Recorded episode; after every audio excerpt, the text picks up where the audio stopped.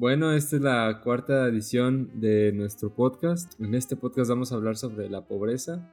Ha pasado mucho tiempo desde la última vez que grabamos, hicimos un podcast y pues eh, la única explicación que hay es, sí hubieron algunos trabajos o algunas cosas que nos pasaron en todo este tiempo que nos impidieron grabar, pero finalmente fue pues por flojera, la verdad. Entonces vamos a hablar sobre la pobreza, pero vamos a darle un enfoque un poco hablando de eh, sociedad y hablando de la persona en particular. Hola Eric. Hola, buenas tardes.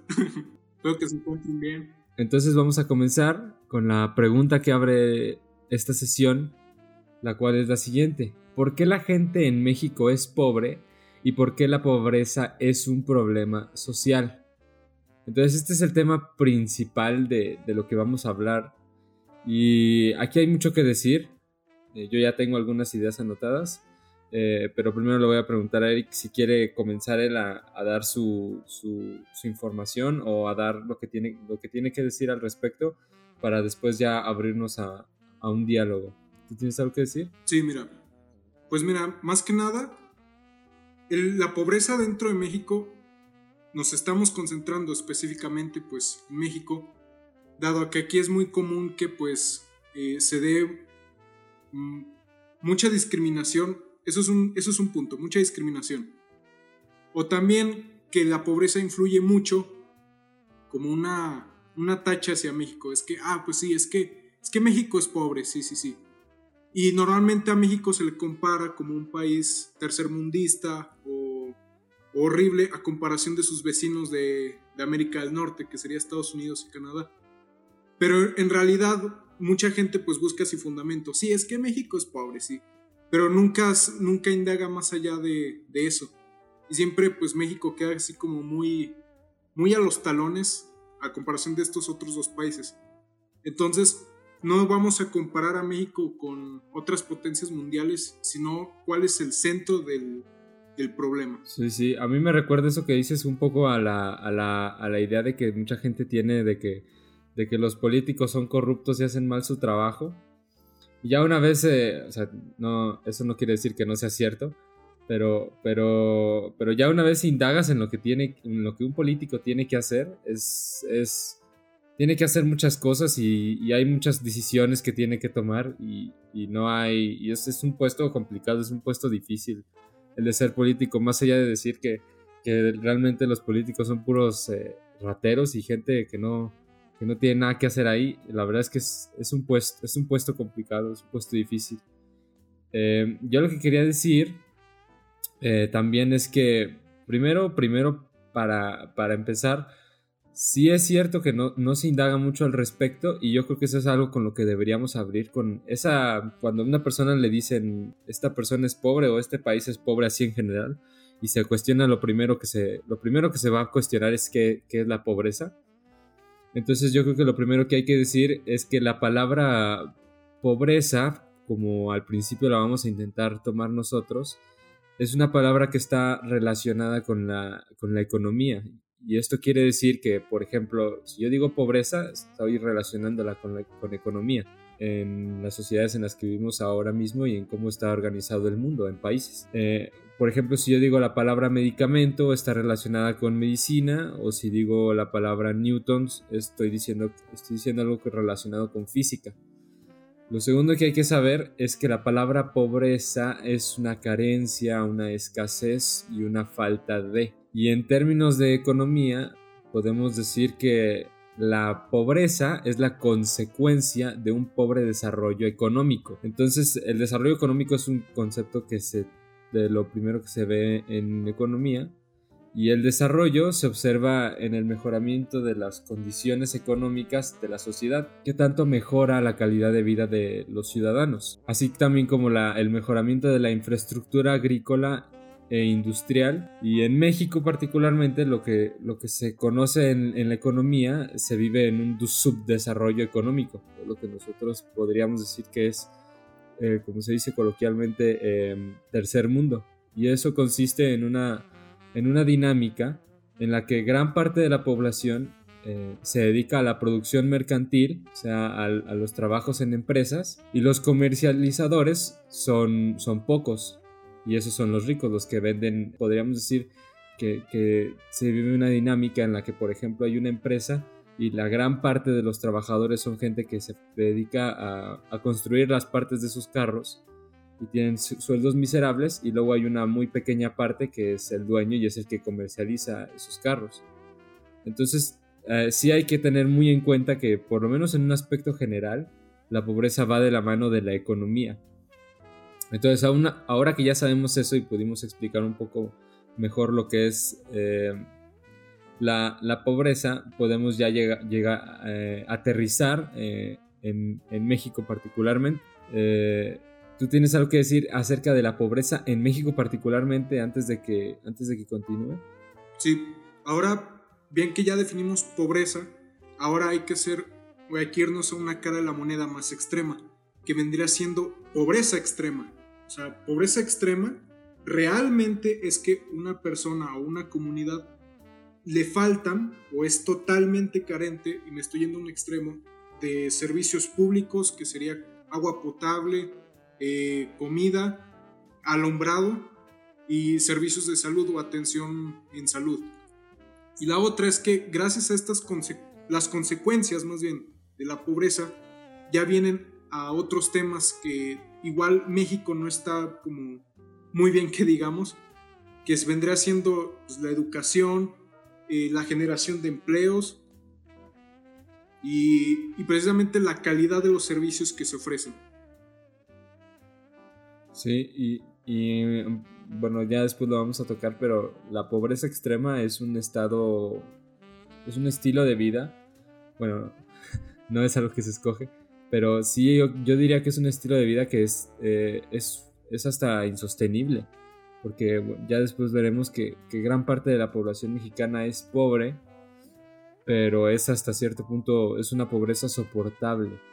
Ya una pobreza extrema es algo, bueno, como lo dice su nombre, es algo ya muy precario y que una persona, por ejemplo, yo no, yo no podría decir que una persona podría vivir unos 6, 7 años eh, en pobreza extrema, probablemente viviendo 5 o 6 años en pobreza extrema, una persona ya muera. O sea, la, esperanza de vida eh, baja muchísimo de una persona que vive en pobreza extrema, por lo menos por lo que yo he visto. Sí, entonces lo siguiente que quería decir, ya hablando sobre, sobre la, pobreza en México, es que cuando nosotros mm, nos dicen la pobreza, tenemos que entender un poco qué es lo que pasó antes para, para que llegáramos a este punto. Entonces, si nos dicen pobreza, por ejemplo, si nos surge la pregunta de por qué México es pobre, o por qué en México la mayoría de la gente es pobre, eh, la información nos dice que las razones son varios puntos, pero principalmente son por una mala planificación económica, por terribles estrategias por parte del gobierno a lo largo de los años y por la corrupción. Entonces tenemos que remontarnos a después de la Revolución Mexicana, que ya, eh, esta es una anotación, realmente los libros, la, educación media, la educación media superior, ya no ve a después de, lo, después de los sucesos de la Revolución Mexicana, ya no lo ve tanto como, como historia de México, sino como economía, porque es la, en economía podemos explicar mucha de la historia de México después de la Revolución Mexicana, porque México ya se tuvo que actualizar como, como un estado y, como un país. Entonces al principio eh, México optó por una economía mixta en la que se impulsaba empresas extranjeras y nacionales pero siempre con cierta regulación del gobierno y tendencias a la protección de su economía. Después se manifestó ya ahora sí el proteccionismo, en el que México caía en una deuda que aumentaba poco a poco. Y el proteccionismo hizo que la industria nacional no se modernizara y perdiera competitividad. Y obviamente después esto no funcionó. Además de que, además de la producción que logró tener México en, barriles de petróleo, en 1981, el precio del petróleo bajó mucho y la economía que dependía del petróleo entró en crisis. Entonces, para, para resumir lo que acabo de decir, el proteccionismo eh, lo que hacía era que eh, se intentaba impulsar la economía del país, haciendo que, los que brindaran los servicios o las empresas fueran, fueran mayoritariamente mexicanas. Entonces, por ejemplo, si una empresa decidía hacer carros y era una empresa mexicana, pues eh, el gobierno hacía, le daba, le ponía muchas trabas a, las empresas extranjeras para que vendieran sus carros aquí en México y, el, y la, empresa de carros mexicanos se quedara con, todo el mercado. Pero eso hizo que, como no había competitividad, eh, pues esto hizo que, perdiera calidad y no, no existiera esa competencia que hace que las empresas se tengan que exigir más a sí mismas. Y eso pues hizo que eh, las empresas mexicanas perdieran eh, competitividad a nivel internacional. Y, también se, vio que México empezó a depender del petróleo. Y siendo en 1981 un día en el, un momento en el que hubo una crisis muy fuerte de, petróleo, pues México todavía se, empobreció más. Entonces este es un poco de, contexto de, cómo sucedió que México se empezó a empobrecer y cabe mencionar que muchas de estas estrategias México las, em, las copiaba de Estados Unidos. Estados Unidos también pasó por un proteccionismo y, después se, cambió al modelo neoliberal. Y México tal cual lo copió. Eh, ¿Tú tienes algo que decir sobre esto, Eric? Sí, de hecho, eh, aquí en México, digo, para gente que nos escucha de otro país, aquí en México la palabra neoliberal es como está asimilado con lo satánico, con el robo, con corrupción. Y eso, eso es algo que precisamente quiero, quiero tocar. ¿Por qué aquí en México, o sea, eh, el modelo neoliberal luego, luego eh, se asimila con, con saqueo al país? Bueno, y precisamente en los Estados Unidos, el presidente creo que fue Ronald Reagan, eh, implementa un modelo neoliberal en toda la, la economía estadounidense. Y pues básicamente, ¿en qué consiste? En expandir influencias eh, estadounidenses en los demás países. Y así pues fomentar la globalización y pues, todo eso, ¿verdad? Pero en México lo que hacen es que el, modelo neoliberal, en vez de llegar en a principios de los 80, llega como a mediados, que es con el, el sexenio de, de Portillo, se implementa el modelo neoliberal sin embargo, pues este pues no, no, tiene mucho éxito. Pero cuando viene el, Salinas, pues básicamente se inicia como la época del terror. Lo, estoy exagerando así pues para que, para que se vea un poco más creíble.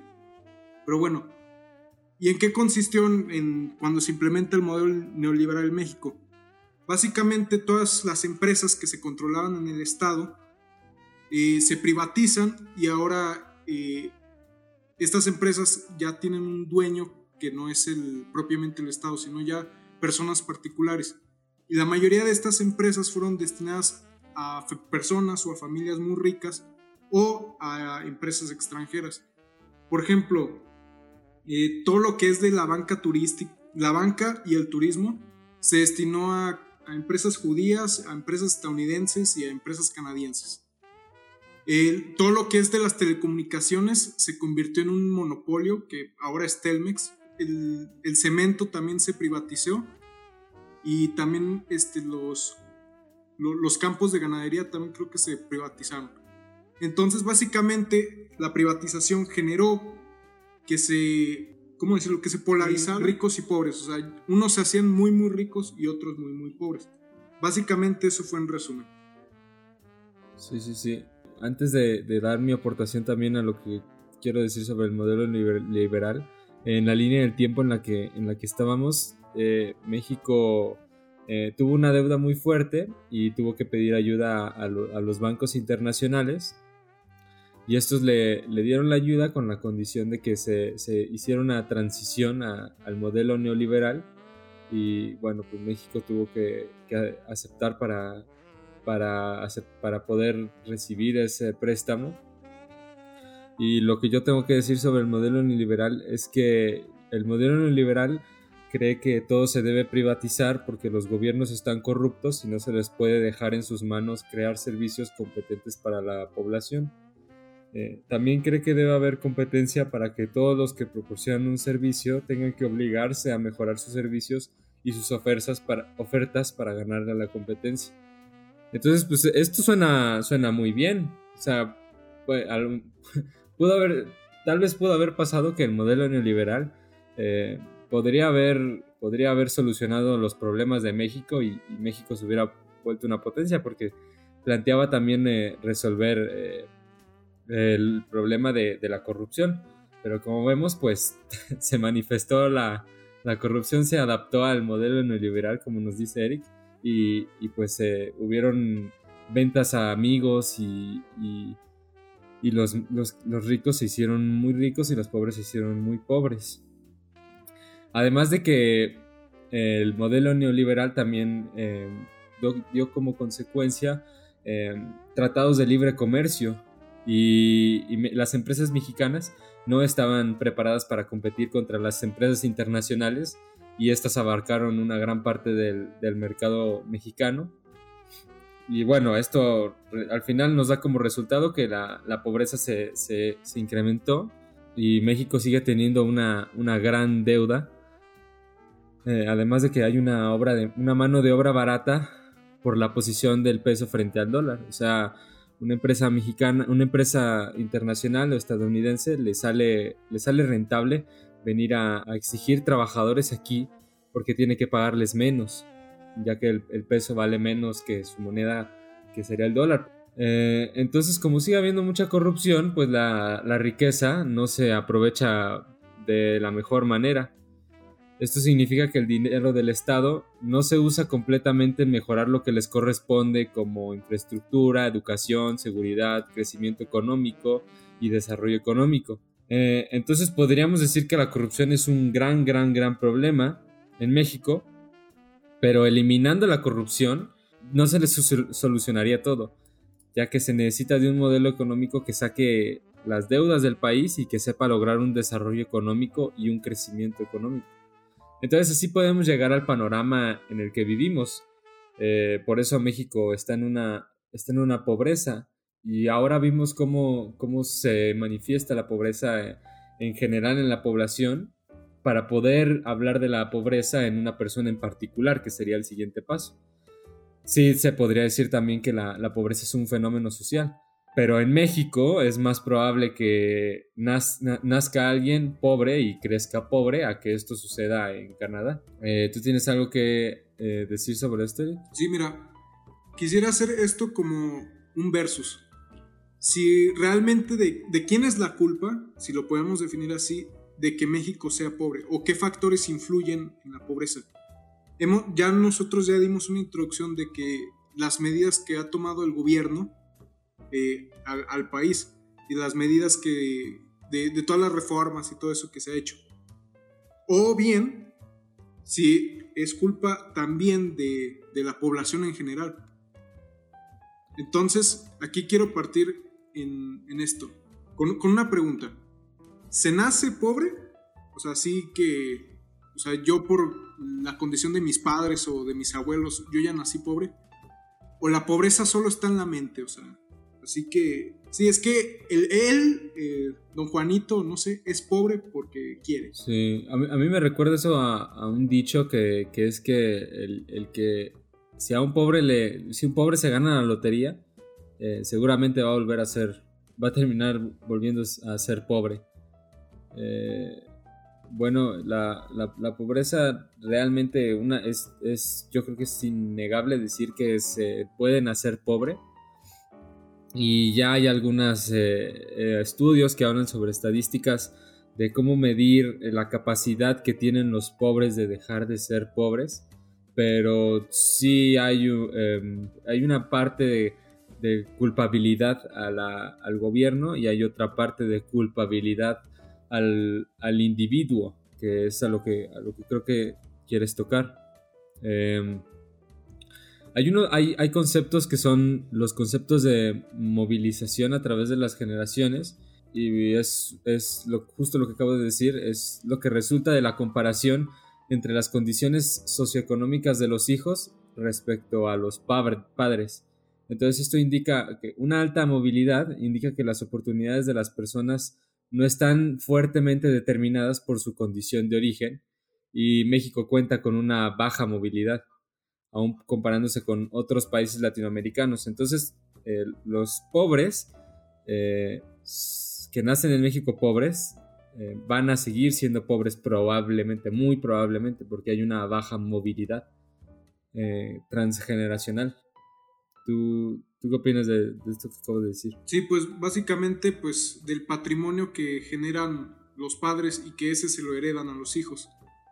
Por ejemplo, eh, si, bueno, aquí normalmente en México, el que es el sector de la clase, de la clase media, podemos decirlo, muy probablemente sus papás en sus tiempos también fueron clase media o media baja.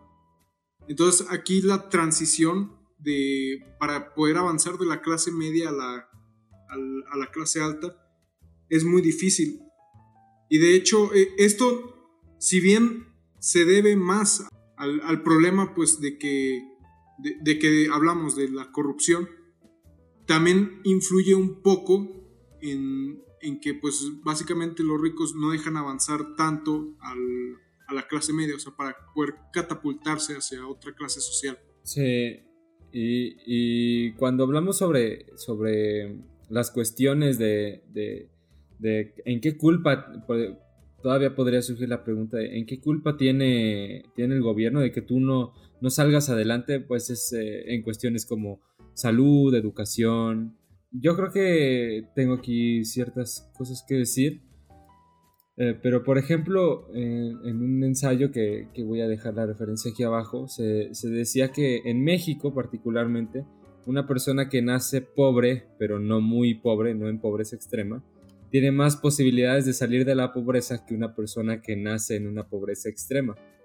Y, y, esto es así porque, por ejemplo, en una familia muy pobre en donde el papá no tiene para pagar la escuela, eh, eh, tienen el hijo que nace en esa familia, ve los malos hábitos de vicio, de ocio, eh, costumbres, realmente no puede tener la concepción de lo, de lo que sería tener una, una mejor vida. Tal vez puede llegar a ver, por ejemplo, la vida de un rico y decir, ah, pues yo quisiera tener su vida, pero no puede llegar a entender en los problemas en los que él está sumergido que, evitan que él pueda salir adelante. No se puede dar cuenta de eso porque para empezar le falta, le falta escuela, en segunda es un niño y, él aprende lo que ve y ve pues malos hábitos, vicio, ocio.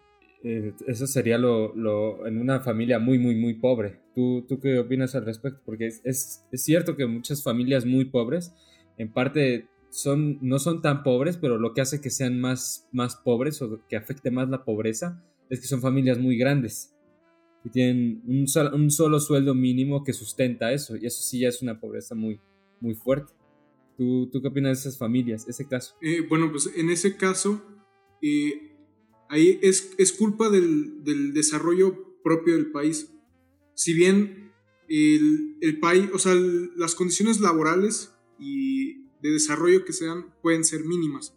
Por ejemplo, si esta familia eh, residieran en el estado de Chiapas, que, que vendrá siendo como el estado que encabezan la lista de, pobreza, eh, se le complicaría más a un pobre que, por ejemplo, estuviera en el estado de Monterrey. ¿Por qué? Porque las condiciones de vida son diferentes. Pero también se puede presentar la otra cara de la moneda, que vendrá siendo una persona eh, medianamente pobre o, no con un nivel tanto de pobreza.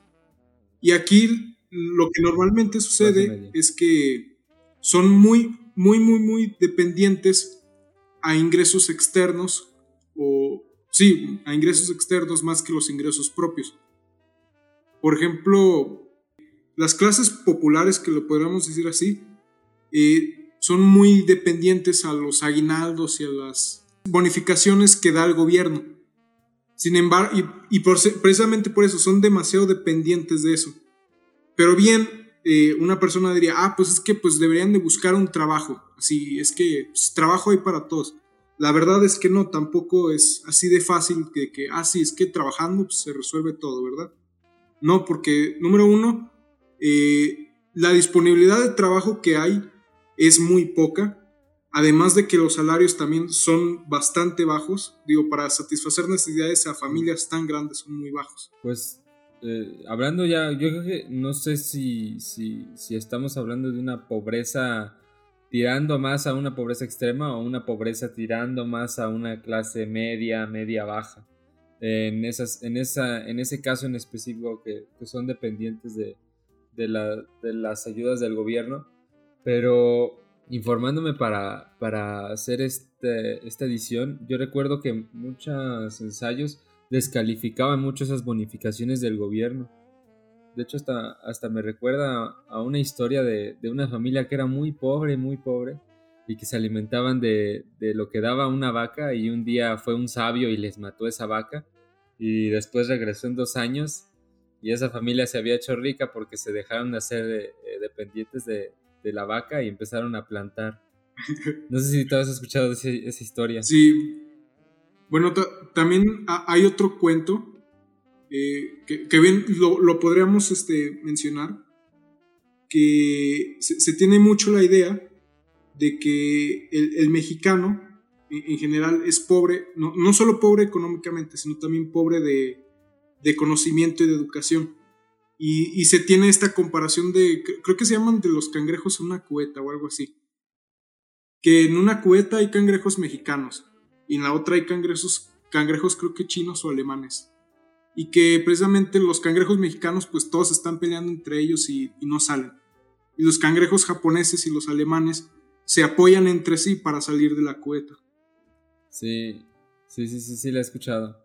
Y luego, luego, luego hablando de, de, la pobreza en una clase media, yo creo que en una clase media hay más oportunidades de que, de que se salga adelante, porque en una clase media eh, ya es más capaz de sustentar una educación a, los niños y, crear estudiantes que, tengan aspiraciones, metas en la vida, que tengan el deseo de ser competitivos. Y, un, ejemplo muy curioso, pero es que, eh, por ejemplo, para que, creo que ya lo explicamos bastante bien, pero para explicarlo un poco mejor, eh, yo yo quiero estudiar una carrera que es la, carrera de filosofía y aquí en México es una de las carreras peores pagadas. Eh, si, comparamos el sueldo de, esta carrera en México con el de, la, de esta carrera en Europa, me parece que, no sé si tengo muy bien los datos, pero son 12 mil pesos de salario a la quincena aquí en México y por ejemplo en Europa eh, son, son 60 mil pesos de salario mensuales. Obviamente pues allá las cosas son más caras, pero sigue siendo mucha diferencia. Eh, el sueldo que hay aquí del que hay en Europa. Entonces, para, para, para entender este problema de que se, se, le, se, le, adjudica mucha culpa a muchas personas, sí tienen esta idea de que, de que el, el pobre es pobre porque quiere. Realmente un filósofo en, en, Europa sale egresado y se puede poner a trabajar y ya empieza a ganar los 60 mil pesos. Pero un, eh, es posible, por ejemplo, podríamos preguntarnos, ¿es posible que un filósofo aquí en México gane 60 mil pesos, gane lo mismo que un filósofo en Europa? Y yo diría que sí es posible, pero imagínate la complejidad para que eso suceda. Debe ser algo muy, muy, muy difícil que, un filósofo llegue a ganar lo mismo que gana, eh, que gana uno de Europa y los méritos, la cantidad de preparación que necesita este filósofo mexicano va a ser mucho mayor a la preparación que va a necesitar el filósofo eh, de Europa. Entonces sí es, sí tal vez es posible que, puedas vivir de, esto y puedas, puedas ganar lo mismo que, en un país primermundista, pero es, necesitas, se necesitan juntar factores como suerte, preparación, dedicación, constancia, y, son cosas que realmente no se tienen que presentar mucho en un país de primer mundo. Entonces sí, tal vez es posible, pero es mucho más, más difícil y puede que nunca te llegue a pasar. Eh, ¿Tú tienes algo que agregar sobre, sobre este punto de, de, la cuestión específica, de individual de la, de la pobreza? Ah, pues sí. Eh, bueno, retomando un ejemplo muy parecido al tuyo, que probablemente aquí se tiene una idea muy popular de que si estudias, por ejemplo, una ingeniería o una medicina, eh, vas a tener un sueldo muy bien pagado. La verdad es que tampoco, o sea, también carreras como medicina e ingeniería no se quedan muy atrás de salarios de que van desde los 8 mil hasta los 12 mil. Por ejemplo, yo igual estoy investigando este, el salario eh, mínimo de mi carrera, que en este caso sería ingeniería en, electrónica, y el salario como practicante es de 5 mil pesos. Y, ya de como, como trabajador eh, va de unos 20 mil, eh, siendo lo máximo. E igual, o sea, para poder catapultarse, catapultarse perdón, y ganar un salario de 50 mil o de, o de 40 mil es muy difícil, vaya. No, no hay excepción alguna. Es que, ah, sí, es que los médicos ganan muchos, pero los de las sociales, pues e, ellos se quedaron atrás, ¿no? No, esto, esto aplica a todos por igual. Sí, sí, sí.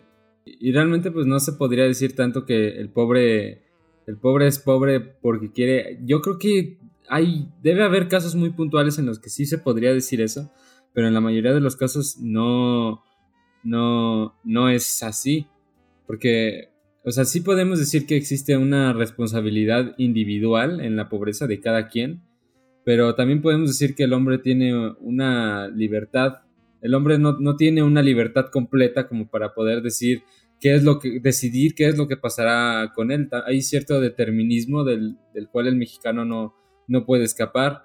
Eh, que son, bueno, como ya lo mencioné hace poco, los hábitos y costumbres que se ven en casa, que fomentan el vicio, el ocio, el conformismo, la no competitividad. Yo, o sea, yo, yo, si yo fuera pobre, muy, muy pobre, yo no puedo saber que tengo un problema y más aún querer solucionarlo si no me doy cuenta de ese problema. Y si no tengo educación, no puedo saberlo. O sea, no, no puedo darme cuenta de que de cuál es mi problema que me está limitando de ser pobre, porque simplemente soy, soy ignorante, no, no lo, lo desconozco. Y no, no saldré de la pobreza si no sé cuál es mi problema y lo intento solucionar. Entonces mucha gente que es pobre, suena un poco raro decirlo, pero ni siquiera se da cuenta de por qué es pobre ni, ni reflexiona al respecto. Está muy ocupada en, el ocio, en el vicio, en los hábitos y costumbres que ve en su hogar. O sea, hay, gente que se, puede pasar todo un día, 7, 8, 16 horas viendo la, tele, ¿no? Ah, de, hecho, ahora que también tocas este punto, eh, no, no, sé, también, no sé si has escuchado como el, dicho popular de que, ah, es que si el, mexicano eh, es flojo, el mexicano es, es este, eh, un, aragán, por así decirlo. Que de hecho, o sea, este, este, este como cuentito es falso. ¿Por qué? Porque no es que el mexicano, o sea, por ejemplo, tú, eh, por el simple hecho de tener la nacionalidad mexicana, automáticamente ya eres flojo y por ser automáticamente flojo ya eres pobre. No, aquí pues quiero desmentirlo. No es que el mexicano sea flojo o sea un aragán. Es que en México sí hay eh, gente floja. Como en Japón, como en Alemania, como en Suiza. En todos lados hay gente floja. La diferencia es que, vaya, porque aquí hay mucha gente floja o gente pobre, por lo que ya antes mencionábamos porque esto viene desde casa. O sea, son costumbres que se van aprendiendo desde, desde el hogar. Y también desde la calidad educativa que se aprende en la escuela, con el entorno en el que se desenvuelve. No es nada más que cualquier mexicano es pobre, no. esto viene desde casa, vaya. Bueno, ya no sé si te gustaría pasar a los siguientes puntos. Pues eh, otro problema que viene a, raíz de, de la corrupción es que normalmente presidentes o, políticos usan mucho el, discurso de que ellos van a, van a ser quienes van a sacar a, los pobres de, su eterna pobreza, vaya. Eh, y esto pues es una técnica eh, populista y amarillista eh, que, obligan para precisamente seguir fomentando la corrupción. Y, más que nada, por ejemplo, otra técnica que es, vendría siendo los, los programas sociales, el trasfondo de ello no es precisamente ayudar a los pobres, sino eh, hacer a los pobres dependientes de, dicho programa social para que después voten por ellos. Y también se tiene la, la idea de que sí, es que todos los ricos son malvados y, todos y el pobre pueblo indigente y todo. No, la realidad es que tanto ricos como pobres asumimos una responsabilidad. Es decir, ni, los ricos son, tienen la culpa de que, de que exista demasiada, demasiada pobreza. Y tampoco es, es culpa de los pobres que los ricos se enriquezcan más, ni nada de eso. Eh, pues eso, eso ya hablaríamos, no sé si recuerdas que alguna vez llegamos a hablar sobre lo que fue la estafa maestra, que una, una de las, uno de los robos más grandes de, la estafa maestra fue en Sol que son unos programas para las personas eh, pobres. Y pues de eso lo tocamos, me parece que en el primer podcast, pero sí, el, eh, gobierno mexicano muchas veces, y lo, vi a, lo largo de los ensayos, eh, el gobierno mexicano muchas veces lo que hace es que el gobierno mexicano es muy bueno en decir, para combatir la pobreza tenemos estas estadísticas, estas estadísticas y estas estadísticas, y vamos a, vamos, en base a esto, vamos a hacer este plan de acción que está así elaborado con estos criterios y todo suena muy bien, o sea, en, la teoría todo suena muy bien y al final del día pues es algo que no, no sucede, no se hace y no se hace no porque no, no el gobierno no tenga la capacidad, sino porque pues, eh, se, se, intente, se dice que se va a hacer y ya después no se hace. Eh, esto es algo que se repite muchísimo en, en, todo, lo que, en todo lo que sucede en, en las decisiones que, que toma el gobierno para, para hacer creer al pueblo que se va a hacer un mejoramiento eh, se dice que se va a hacer algo, se presenta el plan y se presenta con mucha actitud y al final pues no, no se hace, no, no, se, no se hace lo que se promete, ¿no? Como, como se dice, eh, es una frase muy, muy típica y eso, eso es así. Eh, hay que remitirnos al, al primer podcast que salió medio feo, pero ahí lo mencionamos eso también. Pues yo realmente sobre el discurso de los ricos contra el pueblo no, no tengo mucho más que decir. ¿Tú quieres cerrar ese punto o pasamos al, al último punto? Mm, pasamos al último punto mejor. Ok, ¿te, gustaría empezar tú o, o empiezo yo? Mm, si quieres tú. Pues el último punto, que sería la, el último tema que tocaríamos, sería eh, la responsabilidad que tienen las personas y los jóvenes especialmente frente a la, frente a la pobreza. Yo veo mucha clave aquí en los jóvenes porque eh, tenemos el problema de que, de que México es pobre por... Eh, ya vimos lo, lo, que sucedió en el pasado y bueno, pues esto no, no se puede cambiar. Pero, pero, por ejemplo, el problema de la corrupción es, algo fuerte y, y, lo mencioné al principio del podcast. Eh, algo que se debe hacer es clave mejorar las estrategias para crear un desarrollo económico y salir de la deuda y, eliminar la corrupción. Y esto pues realmente está en, mano en manos de los jóvenes, no, no, no cabe, no hay, no hay, de otra, realmente no, nadie más va a venir a ayudarnos más que los jóvenes que, que pronto pues saldremos a, a los, el, obrero, el empresario, el, el, ingeniero, el doctor, etcétera, el político, eh, los jóvenes políticos. Entonces, eh, como, como bien vimos hace poco, hay una medición que es la medición para, para la, movilidad trans, eh, transgeneracional.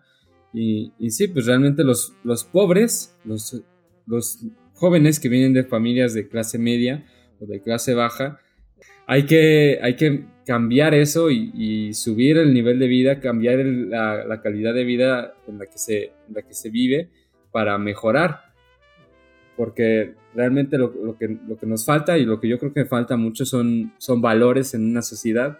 Los jóvenes tenemos que tener más valores, tenemos que ser menos ociosos, ser menos viciosos, ser más competitivos, eh, mentalizarnos que tenemos que tenemos que estudiar, tenemos que mejorar para competir ya no para ya no contra entre nosotros mismos, sino competir contra contra otros países para poder colocarnos como una como una potencia, ¿no? Tener esa mentalidad de, que necesitamos mejorar como estudiantes y ser mejores y, ser, por ejemplo, ser, eh, a lo mejor es un poco aspiracional a, algo que es no realizable, pero por ejemplo, si tú quieres decir, no, pues yo quiero ser un médico o yo quiero ser un empresario, pues decir, yo me voy a preparar mucho para ser un gran empresario. Entonces, si todos tuviéramos esa esa mentalidad y, la, actitud para hacerlo, eh, podríamos llegar a ser, em, pues, entre 100 que se decidan ser los mejores, a lo mejor uno sí termina siendo el mejor. y, mejorar eh, con, teniendo sus diferentes valores a los que se tienen ahora mismo, eh, mejorar, mejorar la, calidad de vida de, sí mismo, la calidad de vida de, su país, la calidad de vida de, los, de los puestos de los que se, de gobierno, un joven que se vaya a dedicar a la política, que pueda poner sus valores enfrente antes de sus intereses monetarios y, ser corrupto como, como muchos de los que ya hay en el, en el poder. ¿No te parece? Sí, pues básicamente para, no solo para erradicar la pobreza, sino para erradicar muchos problemas eh, sociales, perdón, eh, se combate con educación. Y, lo que tú dices, eh, de, como jóvenes necesitamos tanto educación como responsabilidad. De hecho, hasta la hora de, votar, digo, que nuestra generación va, van ya a entrar a la edad de, de votar, eh, se necesita incluso pues, eh, ser responsable con, con, la hora del voto. Por ejemplo, no, no darle así como, ah, pues es que todos los políticos roban y que, pues, pues ¿para qué voto? No, no, pues se necesita, más que nada, una toma de conciencia. Tampoco es que, por ejemplo, en, en, caso de como yo como individuo, eh, que mi obligación o mi responsabilidad es darle despensa a los pobres. digo, si alguien quiere hacerlo, pues adelante, está en todo su derecho. Pero más que nada se enfoca más en una toma de conciencia. Y más, eh, ya que vamos a ser universitarios y todo eso, y vamos a comenzar a, a desarrollarnos perdón, en el ámbito laboral, tener una ética profesional, o sea, eh, evitar que eh, ganar puestos o ganar este, muchos muchos ingresos a través de palancas o a través de, de cosas que fomenten la corrupción, sino a través del esfuerzo de uno mismo. Sí, sí, o sea, realmente lo, lo, lo, que hay que hacer es cambiar los, los valores de los jóvenes para tener una, una, una mejor sociedad mañana, eh, en la que eh, las personas que hay realmente se merecen estar en donde, en donde están, eh, porque se esfuerzan, se esforzaron para lograrlo y son personas que hacen un bien a, a, la sociedad. Por ejemplo, un cambio que podría ser muy, muy beneficioso sería que si tú sales a la calle de mil automovilistas que te vas a encontrar, pues solamente uno va a respetar las leyes de vialidad.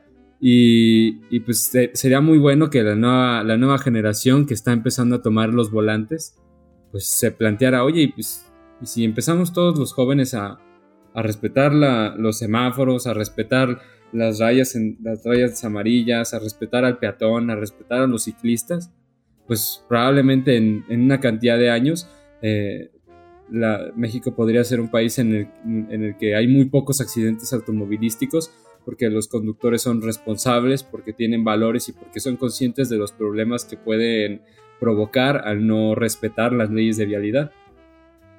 Y esto no nada más se aplica a las leyes de vialidad, sino se aplicaría a cualquier aspecto de, un país para su desarrollo, ¿no? Ajá. Pues yo creo que ya nos que ya para, hacer el podcast corto ya podríamos ir cerrando. ¿Tienes algo que con lo que cerrar? Mm, no, pues ya sería todo para hacerlo más cortito. Pues sí, yo, yo tampoco tengo nada más que agregar. Estos fueron los, los pensamientos que sacamos, eh, intentamos eh, eh, expresarlos y plasmarlos de la mejor manera para que se entienda mejor. Y, este, es, este fue la, cuarta edición del podcast. tal vez pronto subamos la, próxima edición. No sé en qué momento lo, subamos. Ya estamos muy cerca de, de, entrar a la universidad y de hacer exámenes de ingreso, así que tal vez estemos un poco ocupados. Pero sí, esto ya, ya sería todo. Adiós. Bye. Hasta la próxima.